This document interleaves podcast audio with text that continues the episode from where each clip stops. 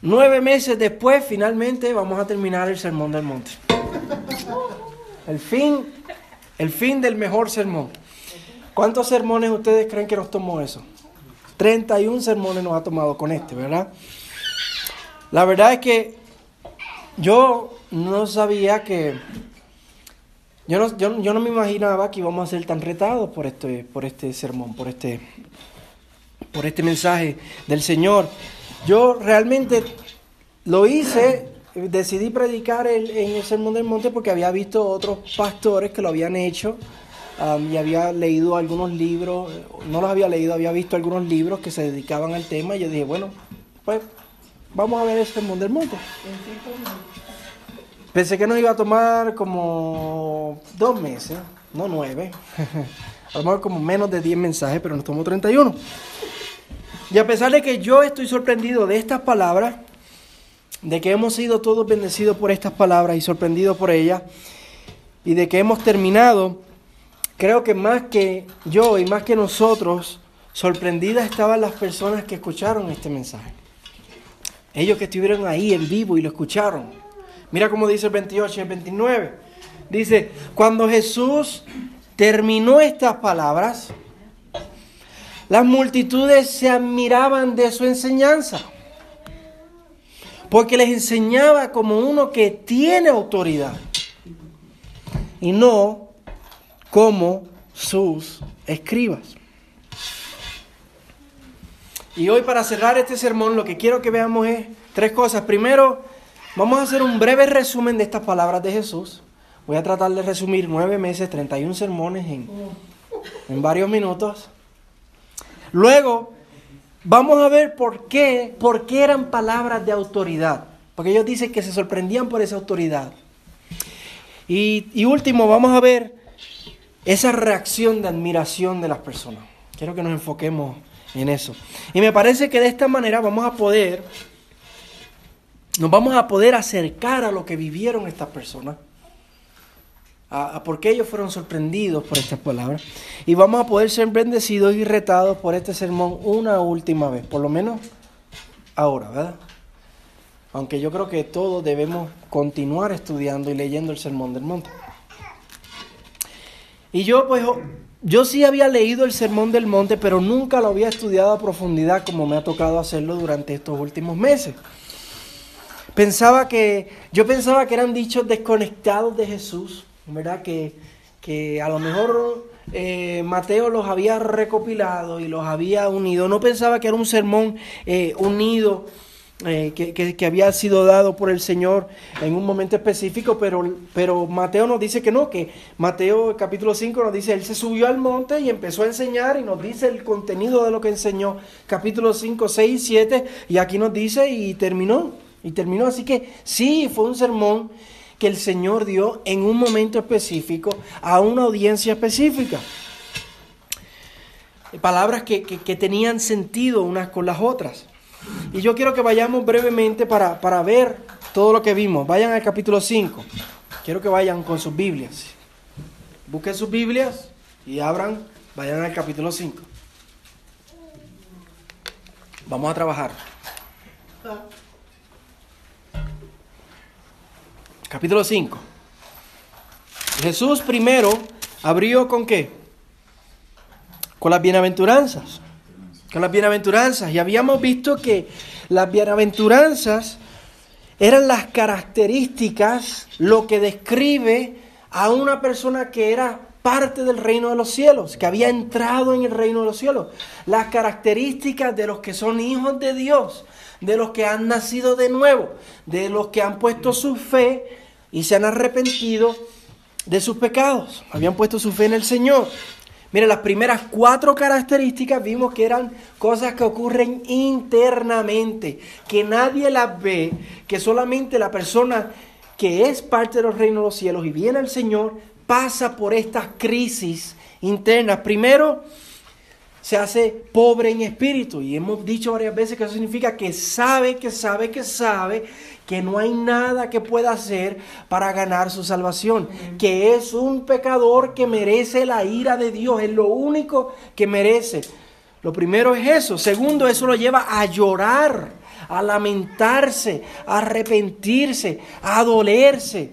Es movido, es afligido por esta realidad de que lo único que merece es la ira de Dios. Y después esto lo lleva a hacerse manso o humilde, como dice la NBL, manso. Y habíamos visto que, aquellos caballos salvajes que eran tomados y eran amansados, eso es lo que el Señor hace con nosotros. Nosotros éramos caballos salvajes que deseábamos vivir la vida loca como nos dé la gana, pero ahora el Señor ha obrado en mi vida y lo que quiero hacerme es manso al Señor. Quiero rendirle mi vida a Dios.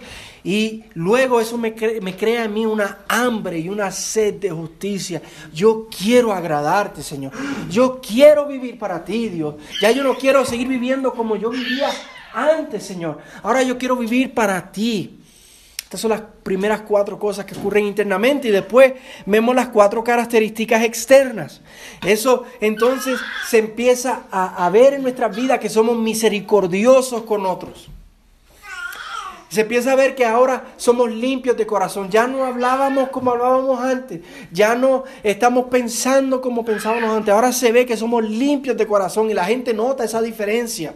Y hasta nos pueden criticar por esa diferencia. A ese va a la iglesia ahora los domingos. A ese ahora no quiere hablar así. A ese no quiere ir a la fiesta. A ese no quiere juntarse con nosotros. Porque limpio de corazón. Después que somos pacificadores. Y por último, que por toda esta obra de Dios en nosotros sufrimos persecución. Y otros nos persiguen o nos critican o nos dicen. Y esto se puede manifestar de diferentes maneras en diferentes países. Y de eso se va a tratar la mayoría del sermón. Si realmente tú eres un ciudadano del reino de los cielos, vas a ver estas dos manifestaciones internas, que ahora yo tengo fe y externo en mis frutos, en cómo yo vivo. Luego vimos en el verso 17 que Jesús hace la afirmación, miren el verso 17, que Él vino a cumplir la ley y los profetas. Y lo que vimos que lo que Él realmente estaba diciendo es que Jesús vino a hacer lo que ni tú ni yo podemos hacer, cumplir la ley de Dios, porque somos criaturas caídas en el pecado. Jesús hizo lo que nosotros no podemos hacer y que por eso cuando venimos al Señor ocurre una obra sobrenatural en nuestras vidas. Nuestro corazón de piedra es transformado en un corazón de carne. Y la ley de Dios, como dice Jeremías, es escrita en las tablas de nuestro corazón. Y por eso ya nuestra vida no puede ser la misma. Eso fue lo que vimos eh, eh, en, ese hambre y sed de justicia. Deseo vivir para ti, Señor. Porque esa obra sobrenatural ha hecho esa obra en nuestras vidas. Y ahora vivimos imperfectamente la ley de Dios. Y de eso se trata el resto del capítulo 5, versículos 21 al 26.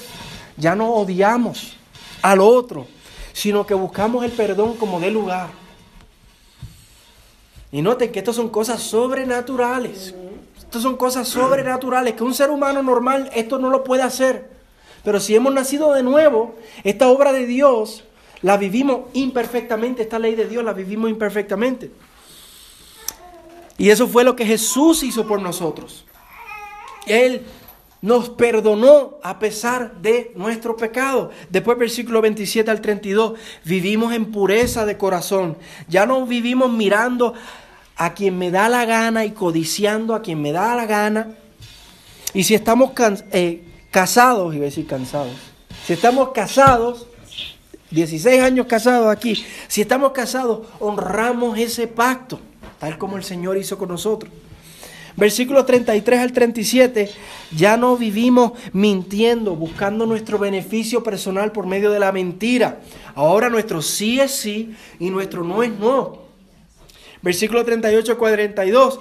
Ya no vivimos de la venganza. Si me la hiciste, me la vas a pagar. No, ahora vivimos para mostrar la gracia de Dios, porque eso fue lo que Él hizo por nosotros.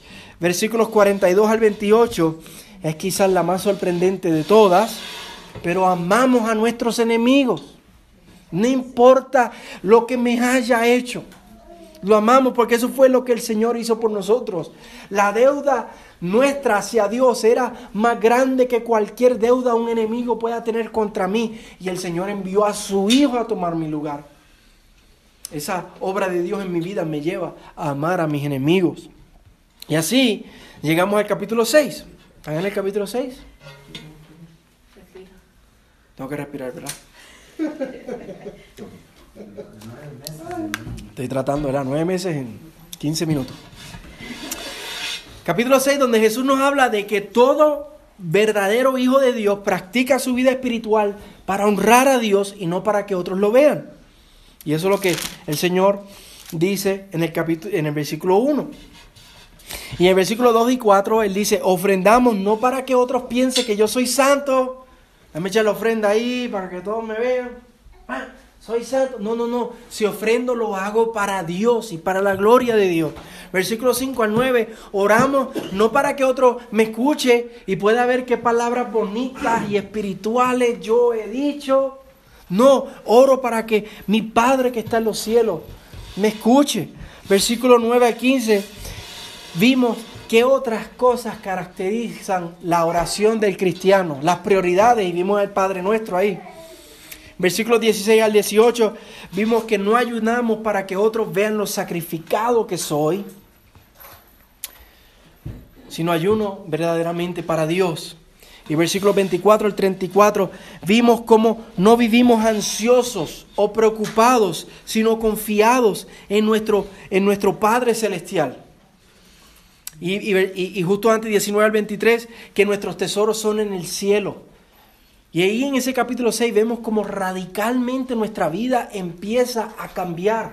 Nuestras prioridades cambian. Ahora vivo, mi, todo lo que hago espiritualmente lo hago para Dios y no para los hombres. Mis tesoros son en el cielo y no son en la tierra.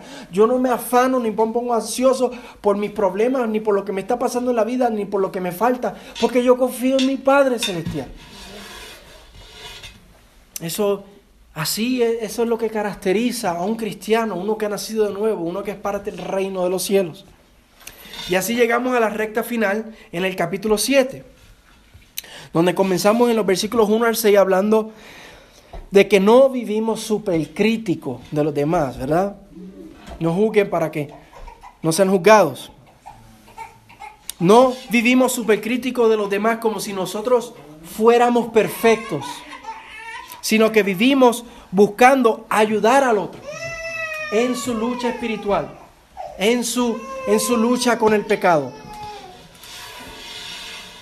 Luego vimos una vez más que Jesús nos habla de la oración en los versículos 7 al 12.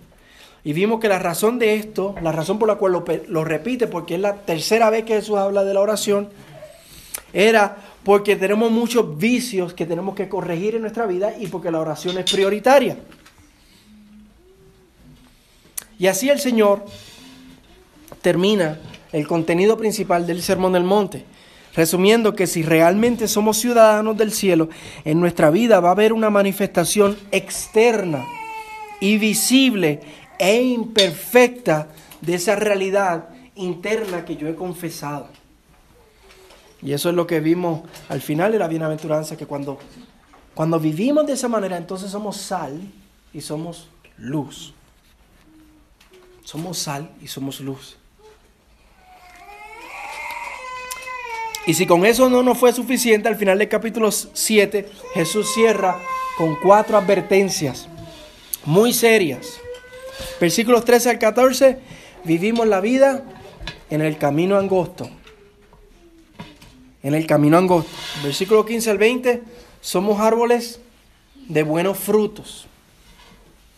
Versículo 21 al 23, nuestra profesión, Señor, Señor, tiene que ir de acuerdo a cómo vivimos nuestra vida, haciendo la voluntad del Padre, de lo que ha hablado en el sermón. Y versículo 24 al 27, lo que vimos la semana pasada, construimos nuestra vida sobre la roca y no la arena, que no solo oímos la palabra de Dios, sino que la tenemos que poner por obra, todo lo que Jesús acaba de hablar. Y así como Jesús terminó estas palabras. Así él terminó y el texto nos dice que lo que sorprendió a la gente, lo que nos maravilló, no era tanto lo que enseñó, sino cómo lo enseñó. ¿Cómo lo enseñó? Dice el versículo 29 que lo enseñó con, con autoridad, no como los escribas. Y esto es lo que más le llama la atención a los que están escuchando. No fue qué, lo, qué, qué fue lo que dijo, sino cómo lo dijo, que lo dijo con autoridad. Y pues mientras yo estaba estudiando habían varias sugerencias a lo que esto significaba. Una de ellas decía que lo que pasa es que los escribas enseñaban solo citando lo que otros decían, y ese es el trabajo de los escribas. Los escribas eran como si fueran abogados modernos, que cuando un abogado va a luchar un caso, el abogado se, se pone a estudiar casos pasados similares. Y cuando va a presentar las cosas al juez le dice, bueno, había un caso pasado similar que dijo tal y tal y tal. Y el juez decidió tal y tal y cosa. Y después había este otro caso. Y eso básicamente era lo que hacían los escribas. Ellos decían acerca de tal ley, esta persona hace 100 años dijo tal cosa, este otro rabino dijo otra cosa, y ellos lo que hacían eran citar fuentes de lo que se había decidido y lo que se había dicho en el pasado, y que entonces por eso era que nosotros teníamos que vivir de tal y tal manera. Y por eso eh, eh, algunos llegan a la conclusión que por eso la gente le llama la atención cómo enseña Jesús, porque él no cita a nadie, sino que él simplemente enseña, enseña, ¿verdad? Pero yo creo que la razón de las que, de las que vi, a la que se refiere a, por qué Jesús enseña con autoridad, no es cómo dijo lo que dijo, sino las palabras que realmente dijo. Las palabras que Jesús realmente dijo. Cosas que nadie se había atrevido a decir jamás. Ningún hombre jamás había dicho las palabras que Jesús había dicho. Por ejemplo, Jesús dice, bienaventurados serán cuando los insulten y persigan y digan todo género de mal contra ustedes falsamente por causa de mí. Jesús está diciendo, bienaventurados son cuando los van a perseguir a ustedes por causa de mí. Mire la autoridad con la que él está diciendo, los van a perseguir por mi causa. ¿Quién había dicho, hablado así antes? Ni Abraham, ni Moisés, ni David, nadie había hablado así antes. Todo era por la causa del Señor. Él dice, no piensen que he venido para poner fin a la ley o a los profetas, no he venido para poner fin, sino para cumplir la ley y los profetas. Nadie se había atrevido a hablar en esa categoría. Yo estoy aquí, yo he venido para cumplir, yo he venido. ¿De dónde él había venido? Él no se está refiriendo a que vino de su mamá y de su papá. Él está hablando y está diciendo, yo he venido del Padre. Y he venido para cumplir la ley y los profetas. Está hablando con autoridad, como nadie jamás ha hablado. Del 5.21 al 5.48, seis veces, Él les dice, ustedes han oído que se les dijo, pero yo les digo. Nadie había hablado así con esa autoridad. La única, de la única fuente que ellos habían tenido que se había hablado así en esa primera persona era Dios hablando por parte de los profetas. Jesús está hablando aquí en el lugar de Dios. Él se está poniendo en el lugar del Señor. Del 6, 2 al 18, tres veces le dice, por eso cuando ofrendes, ores o ayunes, no seas como los hipócritas, sino hazlo de esta manera. Él les está dictando, de la misma manera que Jehová dictaba en el Antiguo Testamento, Él le está dictando cómo tienen que hacer las cosas. Y como si fuera poco, yo creo que este es el resumen del Sermón del Monte, sí, como si fuera poco, en el 7:21 al 23 él le dice, no todo el que me dice Señor, Señor, entrará en el reino de los cielos. ¿Qué qué? Con eso lo dijo todo. No todo el que me dice, el que me dice Señor, Señor, entrará en el reino de los cielos. Él está hablando con la autoridad del Dios del cielo. Para terminar en el 724 le dice, el que oye estas palabras mías, estas palabras mías, y las pone en práctica. Mis palabras. Él está categorizando sus palabras como palabras que van por encima de cualquier otra palabra. Las está poniendo al mismo nivel que las palabras inspiradas del Antiguo Testamento, que era lo único que ellos conocían. La única persona que jamás le había hablado así era Jehová, Yahweh, el Señor, en las palabras inspiradas de los profetas en el Antiguo Testamento. Y por eso estas palabras para esa gente que está ahí eran diferentes. Eran palabras de autoridad. No solo por la manera en que las estaba enseñando, sino por lo que él estaba afirmando con lo que, con lo que estaba diciendo. Él estaba diciendo que él era Dios mismo encarnado. Que para nosotros, sí, Jesús es Dios, pero para ellos eso era inimaginable para ellos. Dios mismo encarnado ahí en ese monte hablándole a los hombres. Ellos habían vivido esto como pueblo en el Antiguo Testamento, en el monte Sinaí, cuando Dios le habló a Moisés desde el monte y le dio sus palabras a Moisés, pero ahora lo están viendo cara a cara, no a un Moisés, no a un profeta, sino uno que se hace llamar el Señor, hablándonos de este, este, este monte y dándonos sus palabras de autoridad. Y por eso es obvio que la reacción de esta gente, como dice el versículo 28, era uno de admiración de su enseñanza. Se admiraban de su enseñanza. Estaban admirados. ¿Qué es esto? ¿Qué estamos escuchando aquí? Esta gente está en un trauma espiritual, una crisis espiritual por lo que estaban escuchando. La nueva versión internacional dice que estaban asombrados. El sentido de esta palabra en el original es que estaban maravillados, boquiabiertos, estupefactos. Porque esto era algo que ellos jamás habían visto o escuchado o se habían imaginado que iba a pasar. Esto era algo de lo que ellos iban a hablar el resto de sus vidas. Cuando querían decir algo que sorprendiera a alguien, esto era la carta que ellos iban a sacar 30, 40 años después, hubo una vez que yo escuché a un hombre que habló con autoridad, diciendo ser el Dios mismo hecho hombre. ¿Cómo hubieras reaccionado tú? ¿Mm?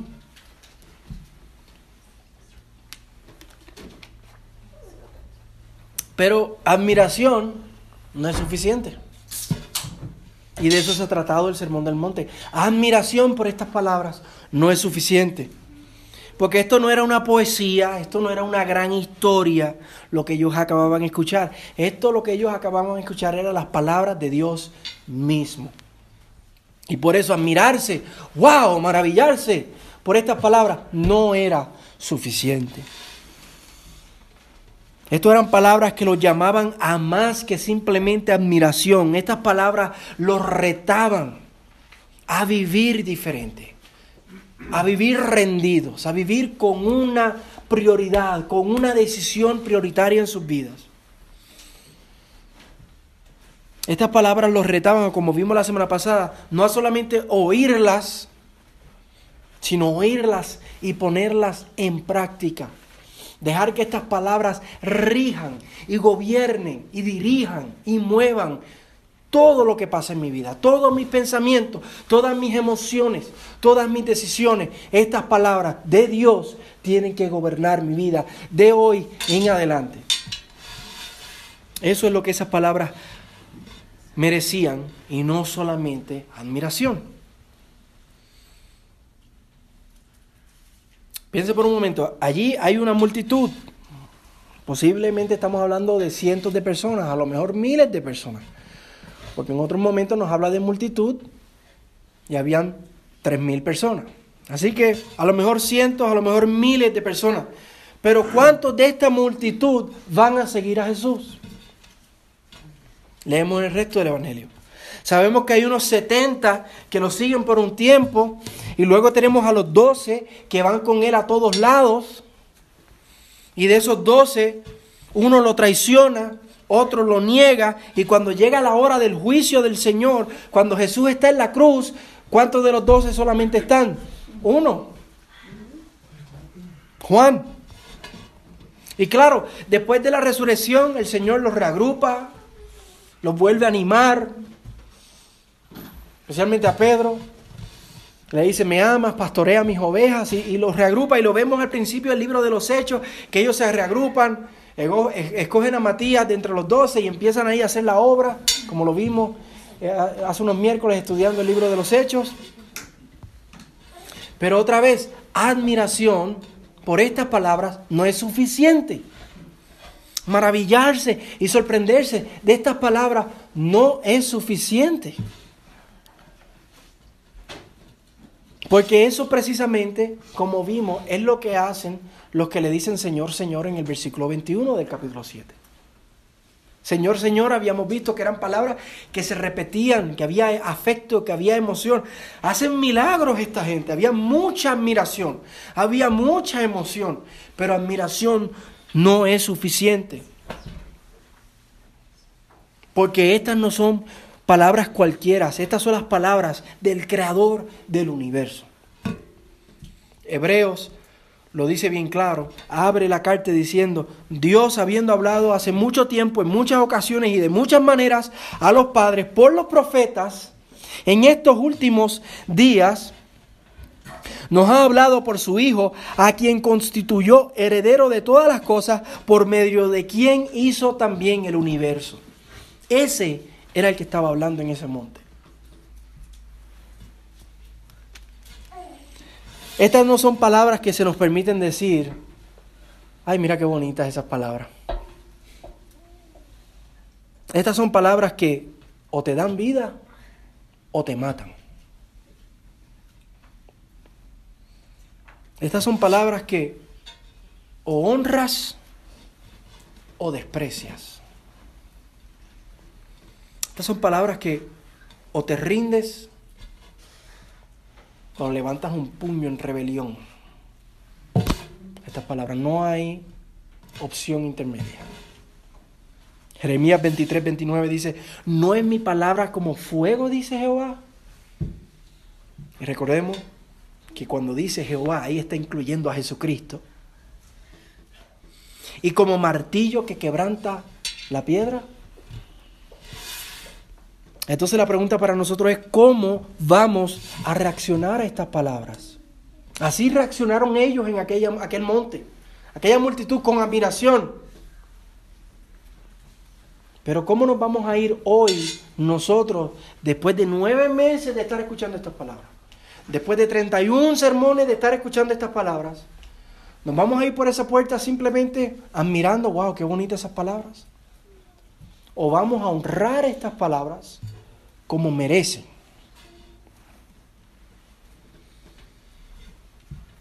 No podemos simplemente admirarnos de estas palabras como si fuera un video bonito de Facebook, ¿no? Ay, me gustó ese video. ¿Y qué hago? Y lo comparto. Y hablo de ese video por dos o tres días, pero después se me olvidó. No, esto es diferente. Estas palabras son diferentes. Si vamos a honrar estas palabras, tenemos que, tenemos que rendirnos al Señor ante sus palabras y decirle, Jesús, tú eres el Señor. Que significa, tú eres el que mandas en mi vida. Ya yo no vivo para mí, ahora yo vivo para ti. Si vamos a rendirnos a estas palabras, tenemos que decir, yo soy un pecador, yo soy un pobre en espíritu. Tenemos que gritar, sálvame, sálvame Señor, redímeme.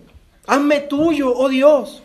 Obra en mí ese milagro de nacer de nuevo. Tráeme a ti, arrástrame a ti. Dame vida, Señor, porque yo no puedo hacer esto. Esto es imposible hacerlo, pero por eso yo necesito que tú obres en mí, que tú me hagas nacer de nuevo, para yo ver y entrar en el reino de los cielos. Dame vida porque soy un muerto. Tenemos que ver nuestra pobreza, tenemos que llorar ante nuestro estado, tenemos que rendirnos al Señor queriendo ser mansos, tenemos que anhelar y tener sed de justicia ante estas palabras. Decir como Pablo, la, vida que yo ahora vivo, la vivo, la vivo por la fe en el Hijo de Dios, el cual me amó y se entregó a sí mismo por mí. Eso es lo que vivo ahora. Y si tú no puedes hacer esto, si esto no te nace, tienes que orar al Señor que tenga misericordia de ti y que haga esto en ti. Que el Señor te salve. Y no dejes de orar así, Señor, sálvame. No dejes de orar así hasta que, hasta que el Señor te traiga a ti, a Él. Hasta que puedas ver tu pobreza. Hasta que puedas llorar por eso. Hasta que puedas sentir que de, de, ti, de adentro, te nace una necesidad de ser manso y de rendirte al Señor. Y nace, y nace una necesidad de, ser, de tener hambre y sed de cumplir la voluntad del Señor. No dejes de orar hasta que eso ocurra en tu vida. Porque si no, estas palabras no te van a dar vida, te van a matar.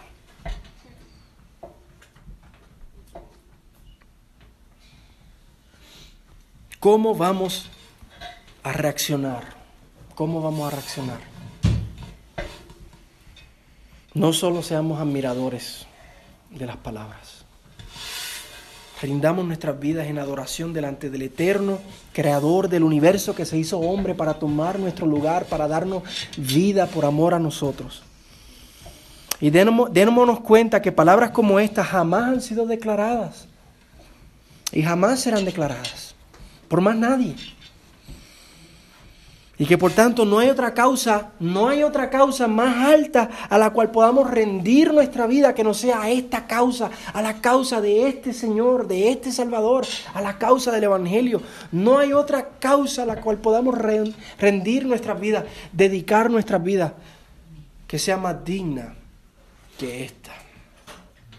Y si por la gracia de Dios hacemos esto, hermanos, Si por la gracia de Dios el Señor hace esto en nuestras vidas, seremos bienaventurados.